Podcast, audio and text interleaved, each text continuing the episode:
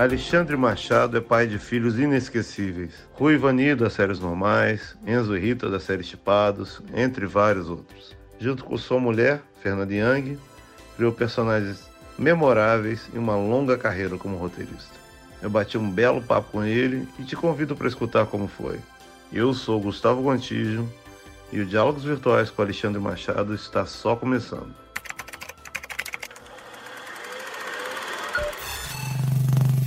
Diálogos Virtuais.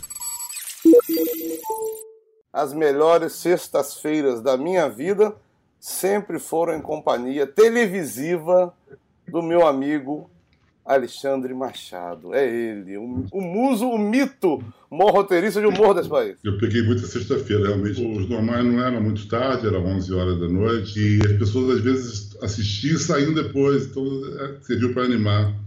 Fiz isso minha vida inteira. E é engraçado, né? Porque você ficou, vocês ficaram sendo os donos da sexta-feira durante muito, muito, muito, muito tempo. Havia uma certa falta, havia uma certa carência de aquele tipo de comédia. Demos sorte, pegou e o horário pegou. Antes de entrar na conversa mesmo, esses diálogos é, virtuais que estamos tendo aqui tem, um, tem vários sentidos, tem várias missões a cumprir. Mas a primária, assim, que eu, que eu queria chamar a atenção, que era o que estava me incomodando, que é o seguinte: como é que a gente pode ajudar as pessoas a, a sobreviver de uma maneira melhor? Todo dia a gente chama a atenção para uma entidade aqui. Hoje é a página do Hospital das Clínicas, aqui é de São Paulo, né? A página é hiper autoexplicativa. As doações aqui são incríveis. Vocês, se vocês entrarem aqui na página, que é viralcure.org a página. Eles explicam todas as doações, para onde é que vai, para onde é que vem. Eles têm vários braços diferentes, testes, compra de material, ajuda de pacientes. E você pode doar pelo telefone mesmo, que você entra por aqui e faz. Estou com essa campanha aí né, do coronavírus para diversas áreas do hospital, até para os próprios é, profissionais de saúde, de alguma maneira. E eu achei legal, se queria fazer escolher uma entidade, eu acho que seria mais indicada mesmo. Me diz, aí tá dando para trabalhar ou tá melhor não trabalhar nesse momento? Sendo muito sincero, é difícil trabalhar, porque quando você, eu estou começando a escrever um piloto de uma ideia nova. Uhum. Você escrever um piloto, você tem que estar o melhor de si. Uhum. Acho que você pode escrever até uma temporada inteira não estando melhor de si. Você escrever um piloto, para certo, você tem que se sentir no melhor da sua, do seu, da sua, da sua arte, do seu, da sua técnica. E fica difícil porque é um momento ansioso, é, de ansiedade. Ansioso não. Uhum. As pessoas misturam, ansioso, é, é, misturam ansiosidade com ansiedade. Eu acabei de fazer isso. Uhum. Ansiedade é aquela coisa que te aperta mesmo ali, no minuto da respiração. Acho que fica difícil alguém que escreve uhum. roteiro, que é uma coisa que exige uma extrema concentração, um extremo envolvimento e com o que está acontecendo ali, que se, ter, que se, que se encontre da melhor forma para escrever roteiro ou para qualquer outra coisa, acredito eu, falando de roteiro, porque é o que eu faço. Também, como não estou com nenhum prazo desesperado, se eu tivesse, eu estaria escrevendo. Como eu tô, é, seria um prazo, o prazo é meu mesmo que eu estou me dando, eu estou me dedicando a, a, muito lentamente, escrevendo um pouquinho aqui, um pouquinho acolá, um momento que eu estou mais, mais legal, eu vou, vou, em frente, porque eu acho que nesse momento não é um momento de se exigir, exigir criatividade das pessoas, eu acho que isso é uma loucura. Mas aí me diz, então, por, por, onde é que começou, assim? O Alexandre Machado, o pequeno Alexandrinho. O Pasquim, por incrível que pareça. Hum. Eu, com 17 anos, publiquei texto no Pasquim, eu fiquei enchendo o saco. Eu, escrevia é, coisas engraçadas que eu achava engraçado na época. Hum. E ficava indo muito no Pasquim, em Copacabana, num lugar, no meio de uma, de favela naquela época. Hum. E eu, e era uma, eu ia muito para lá, ficar tentando encher o saco de Ziraldo, de Ivan Lessa, que entrasse, mostrando. Até que um dia mandei um texto que o Ziraldo, que é, e eu entrei com 17 anos no Pasquim. Oh, é, como colaborador, assim, na época é muito boa, para mim era eu, era, eu ficava berço com aquilo de fazer. Hoje em dia eu leio o que eu escrevia, nem era tão bom. E aí eu fui fazer, nessa época eu fui fazer é, engenharia, por que pareça, sou engenheiro mecânico. Nossa Senhora! Eu, eu escrevia, mas eu não conseguia ver maneira de ganhar dinheiro com escrever. Hoje em dia a gente vê, uhum. viu maneiras de ganhar dinheiro escrevendo. Mas já na metade da faculdade eu já estava trabalhando em agências de propaganda. Trabalhei em todas, milhares delas, em todas, em São Paulo, etc. Teve uma época que você ligava a televisão, os comerciais eram bons, divertidos, uhum. engraçados, inteligentes, te provocavam coisas. Hoje em dia, é, é não estou esculhambando uhum. os comerciais de hoje em dia, Deus me livre, você conta os meus colegas de hoje em dia. Mas as dificuldades e a especificidade da, da, da concorrência, é tão grande uhum. que os comerciais estão tendo que ser carregados de muita informação, muito cuidado né, do que pode falar, o que não pode. Então, acho que isso é tudo muito restritivo. É, mas naquele tempo tinha comerciais ótimos no, no ar. Assim, o intervalo da TV Globo era, uma, era um divertimento, às vezes. Propaganda, eu fui ser diretor de criação da agência da Globo, com 23 anos. Caramba! A Globo tem uma agência de propaganda dela mesmo, é, até hoje. Hoje é uma estrutura genial, enorme. Naquele tempo era bem pequena, pequena estrutura. E por algum motivo as pessoas gostavam de me chamar para reuniões lá dentro de, de programas. Teve as reuniões do, do TV Pirata. E eu fui chamado para participar. Não era, não era exatamente um grande colaborador, não, mas ali que ele foi, me manteve também de alguma maneira me obrigando a fazer comédia. Hum. Além da propaganda, foi legal por causa disso. É, você tá, acho que estava na companhia de um bando de gente legal também, que estava cheio de ideias. Acho que estimula, não estimula? Não, o Pirata era, era, era, um ótimo programa, genial. Eu não posso nem, nem ter qualquer tipo de. Falar, falar qualquer tipo de autoria dele, porque tem gente muito mais sim, sim. Você tinha algum sketch especial ou você escrevia tudo? Não, não escrevi durante uma época. O nome, sugeri o nome, só isso, na verdade. O mais importante que eu fiz foi sugerir o nome. Oh. Sugeri o, o Cláudio Paiva para ser o redator. O Guel chamou para ser o, o redator oh. final. Oh. Eu sugeri o Cláudio Paiva, que foi para a Globo e foi fez coisas maravilhosas lá dentro, com grande família, com várias tapas e beijos, e foi, fez isso perfeitamente bem. Fez, fez, fazia muito bem. É um super redator final até hoje, assim, um formador de talentos, inclusive. Ele assim, tem muitos bons roteiristas saíram da mão do Cláudio, com todo respeito. Tenho muito orgulho do Bossa Nova, não sei se ele resistiu ao tempo. Foi um filme de bastante razoável sucesso. Foi lançado nos Estados Unidos, fez alguns milhões na primeira semana lá. Foi nessa época do Bossa Nova que eu entrei numa de ser roteirista, para falar a verdade. Falei, botei isso na minha cabeça. Vou ser roteirista, porque é o meu negócio. Quando eu escrevi o Bossa Nova, percebi que era o meu negócio, era, o meu, era a, minha, a minha, minha jogada, o que eu sabia fazer era aquilo. E aí comecei a direcionar minha vida para ser roteirista. É, isso demorou de alguma maneira, fiz, fiz roteiro de longas, fiz tentei mercado exterior. Eu me lembro que a gente estava fazendo algumas coisas no núcleo do Arraia na Globo, e houve uma época que o Guel me chamou e falou assim: a, Globo queria encomendar um, um, um sitcom uhum. em torno, não era sitcom naquela época, um seriado em, em, torno do Luciano Guimarães. Foi quando eu consegui ter um emprego de horário integral na TV Globo, junto com a Fernanda, oh. e, e, larguei a propaganda, larguei a, a agência. Foi muito, foi muito bom também, porque foi a época que eu estava, minhas filhas nascendo, oh. eu ficar em casa naquela época foi fundamental para acompanhar o crescimento delas. Essa série que você está falando é os normais. De onde é que veio a ideia dos é. normais? O que, que apareceu na sua cabeça? Assim, Caramba, que, que, vou escrever isso. Eu já há algum tempo defendia lá dentro, lá dentro, dentro, dentro do, do núcleo Guel, que caberia fazer uma, uma, uma, uma, uma sitcom brasileira, tá. sem risada gravada, mas assim, pegar os assuntos do brasileiro típico e, e, e, e rir de si mesmo, fazer uma, fazer uma comédia de você rir de si mesmo, de identificação, coisa que não existia. Você ria dos outros, das outras comédias. Começar a rir de si mesmo é, é, não tinha. É, e, eu sempre insisti que isso daria uma boa série uma boa série, mas não tinha, não existia isso. Uhum. É, os Normais foi o primeiro, primeiro programa da Globo que teve temporada. Não existia sim, temporada, por sim. exemplo. Isso foi uma encomenda, teve uma sorte muito grande do, do Luiz é, chamar a Fernanda Torres, que não, sem esses dois é, um, é, um, é, quase que uma coautoria. E o Alvarenga também, sim. o Alvarenga, que é o diretor, que deu aquele ritmo todo, que entendeu, que, que juntou esses dois, que fez funcionar. Foi muita sorte, pessoas querendo fazer a mesma coisa ao mesmo tempo, entendeu? A equipe toda do, do, do Alvarenga era uma equipe totalmente muito afinada, entendeu qual era a comédia, entendeu o que, que era pra, o que, que era ali, e os atores entenderam perfeitamente que para aquilo ter é, graça, teria que ter realidade, ter um pouco de.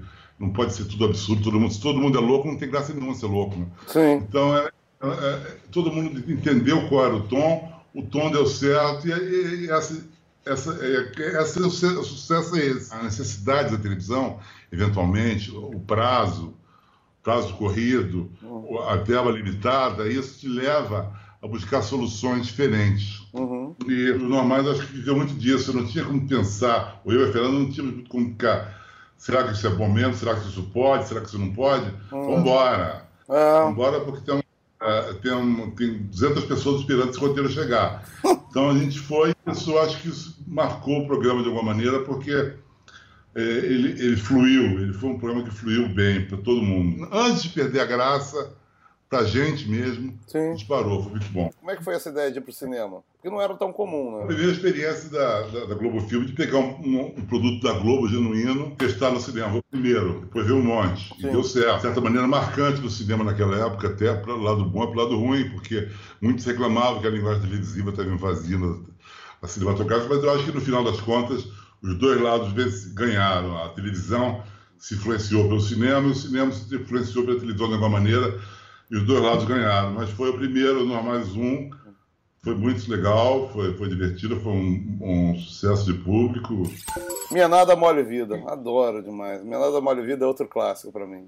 Três temporadas, incrível. Eu adorava. Tinha o primeiro casal lésbico, ninguém se lembra, o primeiro casal lésbico na televisão mundial, se eu me lembro, no, teve no, no Minha Nada Mole Vida, era muito divertido. Calvarenga também, o Luiz Fernando, foi ótimo era um, era um, era um Mauri Júnior, assim, é. que tinha que fazer aquela glamour todas as entrevistas dele. Mas tinha uma vida desgraçada, porque pô, ele era separado, tinha que ficar com o filho do fim de semana, e, o, e ele, fim de semana, justamente que ele tinha que ir para aquelas festas e ser super divertido, espirituoso nas festas, com uma criança para cuidar. Então, é uma, é eu gostava muito também. Eu era uma meta adorava, cara. Quantas vezes pediram para você voltar com os normais, você e para Fernanda? Quantas vezes chegaram para vocês pedir? Os chipados foram uma, uma resposta justamente para Quais são os normais hoje em dia? Os normais hoje em dia não são mais aqueles. Sim. no ano 2000 você tinha uma esperança, você tinha uma felicidade, você tinha uma, uma positividade, uma, um otimismo na vida, por incrível que pareça, uhum. com todos os problemas que sempre existiam no Brasil e todos continuam existindo, mas havia as pessoas havia um otimismo sexual, havia um otimismo é, de, de, relação é, e os tempos mudaram muito violentamente. Então, acho que é, a minha resposta para todo mundo que me pediu normais e não entendia o que eu dizia para eles, é os chipados. Chipados é basicamente o que seriam normais de hoje e não tem nada a ver com. Ninguém hoje em dia, minhas filhas, sexo, ninguém fica falando isso, ninguém é taradão para.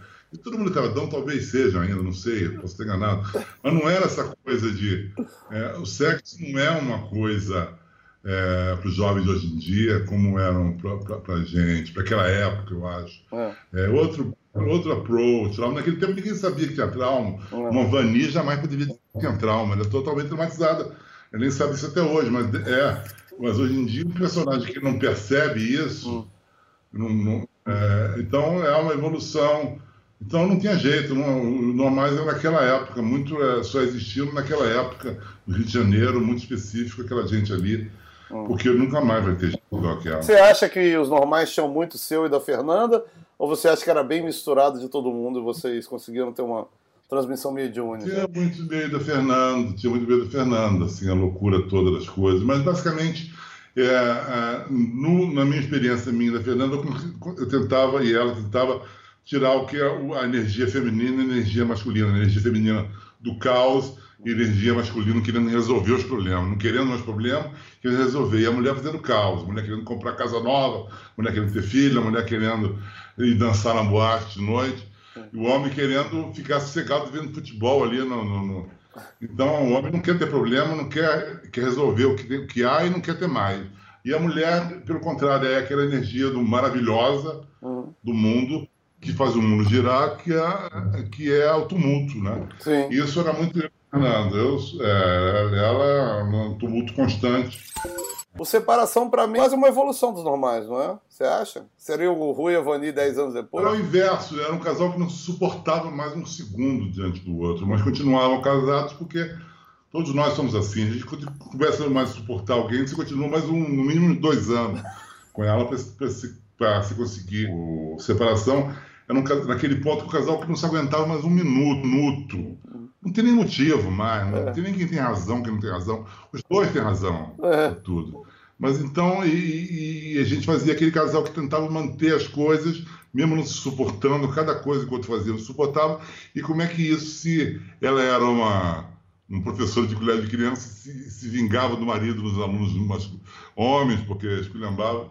Ele também tinha, eh, detestava a chefa porque era mulher. Era, era, era, um, era o inverso, porque os normais eram pessoas muito o Vani e a Rui eram pessoas que se davam muito bem juntos, né? Eles uhum. tinham aquela loucura da Vanil. O, Vanil, o Rui nunca tentou mudar, ele gostava daquela loucura. Uhum. Eles eram pessoas à vontade, ficavam muito à vontade.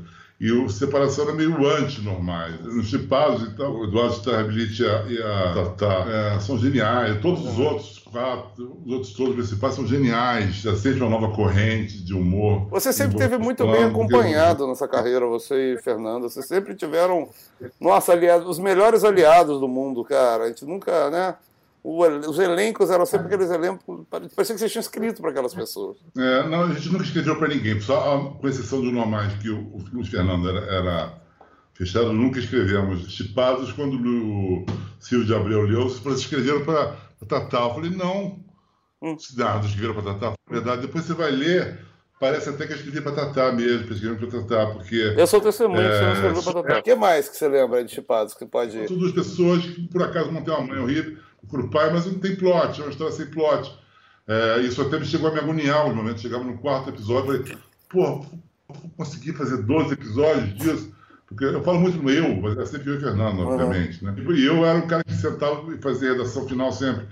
Então, é, mas eu, eu, eu tentei apostar na falta de plot. Uhum. E plot é fácil. Plot você senta na mesa do boteco, toma uns e outros, e você sai de noite com três ou quatro plots de, de série. O negócio é chegar, descobrir um personagem que você goste, ter características, ter, ter, ter, ter entender as maluquices daquela pessoa e conseguir entrar na história junto com ela. Eu sou um cara, por exemplo, que não faço, não faço escaleta. Hum. Não me peço escaleta, eu não Nunca fiz em nenhum, em, em nenhum da minha série de escaleta. Nunca teve sinopse de, de, de, episódio. Nunca fiz uma sinopse da minha vida. Só para cinema, que adoro uma sinopse. Eu gente para adorar sinopse com jeito de cinema. Mas em televisão, graças a Deus, as pessoas acreditavam em mim o suficiente para não me pedir sinopse.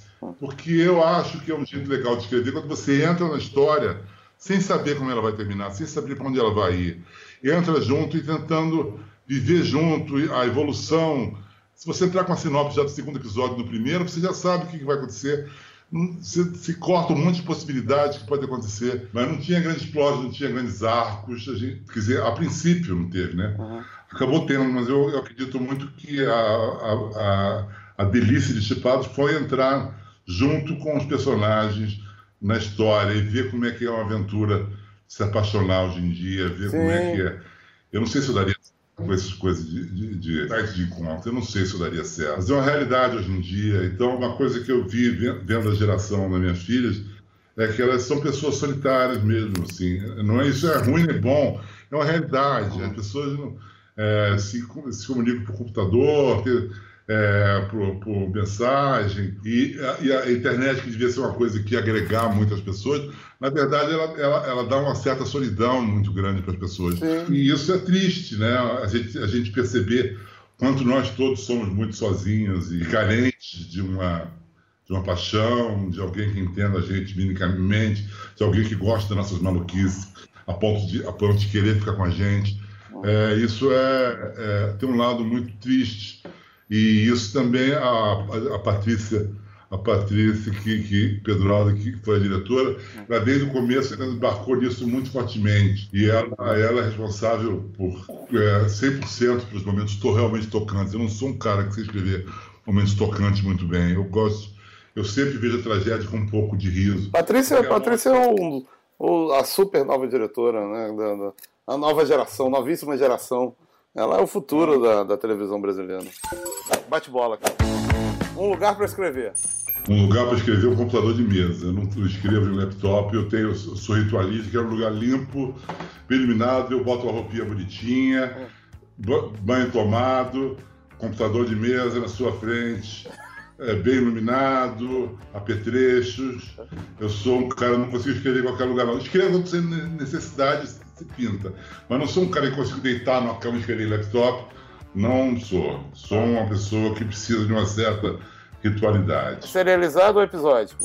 Acho que a arte do roteiro, o máximo de roteiro, é fazer, fazer uma boa história em 12 episódios, 8 episódios, fazer uma boa história. É a arte do roteiro hoje em dia, a arte máxima, é o, é o estado da arte. É, depende do seu dia também. Tem dia que você está afim de ouvir uma, ver um episódio que termina em meia hora e que te dê alguma coisa, e é. não, não, é uma questão de, de, mérito, é uma questão de gosto. chegou no momento das séries que é que nem assim, um dia eu quero comer japonês, um dia eu quero comer pizza, e aí um dia você vê uma coisa engraçada, um dia você vê uma coisa curta. Beatles ou Rolling Stones? Beatles, total. Olha aí. Star Trek ou Star Wars? Star Trek. Olha aí. Hitchcock, Truffaut, Fellini ou Bunhão? Pode Truffaut, que é um discípulo direto, mas, sim Filme, é, é, eu sou um cara, sou, eu gosto de filmes é, que estejam a favor do, do, espectador de alguma maneira, é. que por mais depressivos que seja, te dá uma, uma luz, você sai, você sai do cinema bem, ou você termina de ver com alguma, com alguma positividade. Sim. É, mesmo filmes de assassinato. Assim, então, eu acho que Hitchcock ele é um gênio do, da narrativa. Spielberg, Coppola, Scorsese ou George Lucas? São gênios, é, são gênios, todos são geniais. Coppola é genial. Durante muito tempo da minha vida, eu acreditei que Apocalipse Sinal fosse o melhor filme já feito. É, Hoje em dia, tá já não sei com certeza. Spielberg marcou a minha vida inteira com seus filmes. Geraldo sempre gostava de dizer que eu sou o cara que chora em ET, chora em ET. Se ver ET hoje de novo, vou chorar, que é um babaca. É. Uh, o Scorsese nem se fala, também genial, todos os filmes dele. O George Lucas é essa coisa. É, ele foi um, um, um, gênio importante, não é muito meu. meu eu acho que ele perde em comparação a esses, esses outros três aí, é, em termos de importância. Mas pode ter gente que vai querer matar por causa disso. Não, vai ter nada. Ó, pra você ter uma ideia, eu a última vez, uma vez que eu fui a Los Angeles, uma das vezes que eu fui, eu achei o endereço da casa do ET, fui até a casa do ET. Chegando, dirigindo na, na, nas imediações da casa do ET, parecia que eu estava chegando em casa. Porque era aquelas ruas que eles corriam de, de bicicleta. Cara, fui ficando emocionado, chorava, chorava. Parei o carro na frente da casa do ET, que está a mesma casa até hoje. Parei na, na do vizinho, né? Que não era nem para atrapalhar a imagem, do, o quadro da casa do ET. E aí o vizinho de porta abriu a porta, aí falou, veio ver a casa do ET, né? Aí eu falei, vim, vim ver a casa do ET. O vizinho falou que todo Halloween o dono lá da casa do ET abre a casa do ET, as pessoas podem ir lá, podem ver o quintalzinho onde o ET desceu, tudo. Falou que. Volta aqui no Halloween. Eu falei, tá, um Halloween eu volto. O Wes Anderson ou Pete Anderson? Aí que tá, adoro o Wes Anderson, acho que tem tudo a ver a simetria, coisa dos quadros. Mas Pete Anderson fez Magnólia, né? É, cara, todo mundo adora Magnólia. Engraçado, eu achava que todo mundo odiava Magnólia. Eu amo Magnólia. Mas ninguém. Não, Magnólia é esquecido. Não, um filme de mudar a vida. Eu, quando vi Magnolia, fiquei chapado durante acho que uma, uma hora depois, que não mexeu com a minha vida de tal maneira. Então, eu acho o, o, o ex genial, acho divertido, adoro ver os filmes dele. Gosto, gosto da, da, da, maneira como ele faz a narrativa. O próprio aquele, aquele desenho animado dos cachorros dele, até gosto daquilo. Gosto de tudo que ele faz. Mas o cara que fez Magnolia tem que ser, tem que ser venerado por roteiristas, por diretor. Engraçado, cara. Como é que a gente ama o Magnolia e não é citado? O Magnolia, pra mim, é um dos clássicos do cinema. Eu sou apaixonado em tudo naquele filme. Acho... Todo mundo tem Magnolia, é genial. Spike Jones ou Wes Anderson? Hoje em dia, eu acho. Eu, se você me perguntasse assim, amanhã você queria um filme do Spike Jones ou do Wes Anderson, eu ia falar do Spike Jones. Ah. Porque ele é um cara que ainda está buscando a novidade muito, né? O Wes. Anderson, ele ele, ele já descobriu qual é o barato dele e ele faz muito bem aquele negócio. Mas o Spike Jones, quero ver um comercial. Os comerciais do Spike Jones são geniais. As, os antigos clipes que eles faziam pro Beast Boys são geniais. É. é. Tim Burton ou David Lynch? É que David Lynch também fez é, hum. Twin Peaks, é outra coisa que foi um marco na minha vida.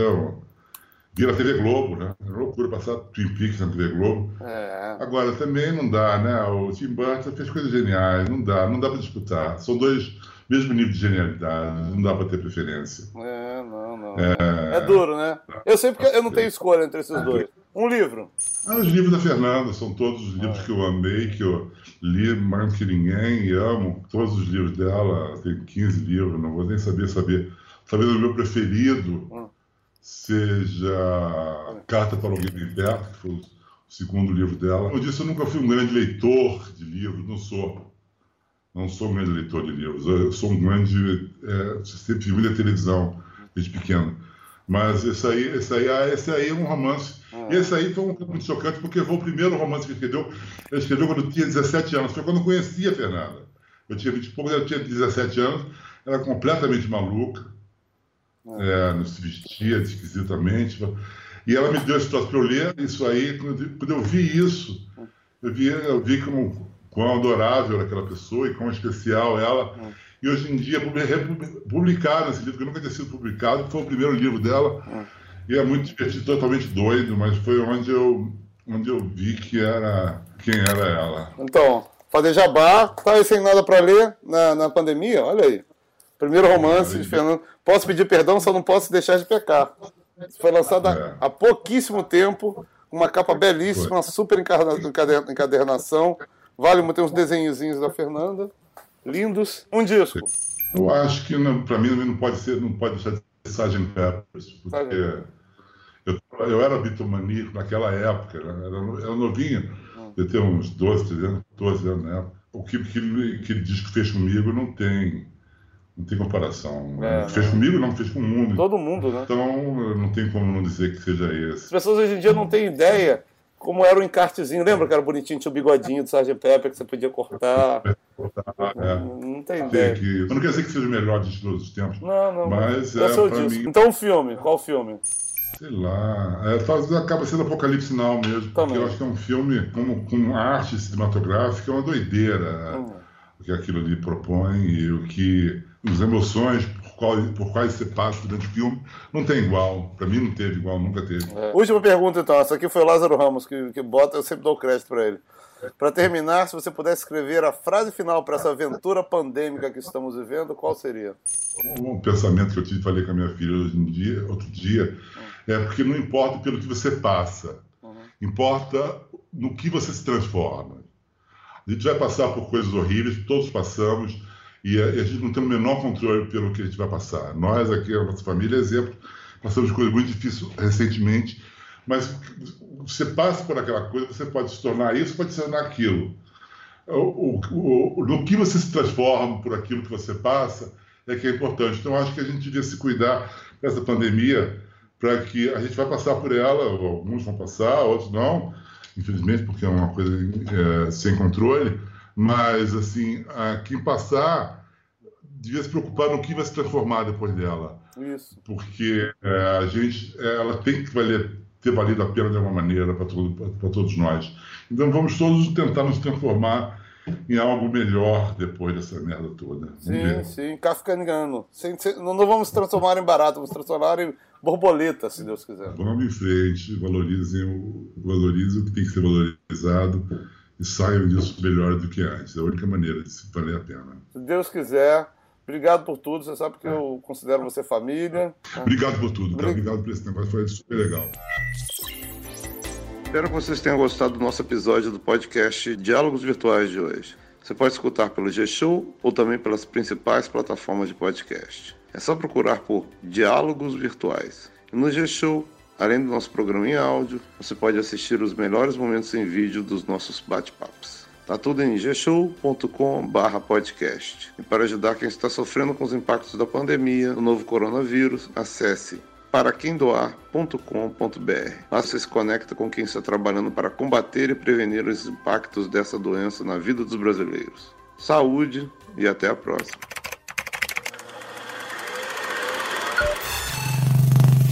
Diálogos Virtuais.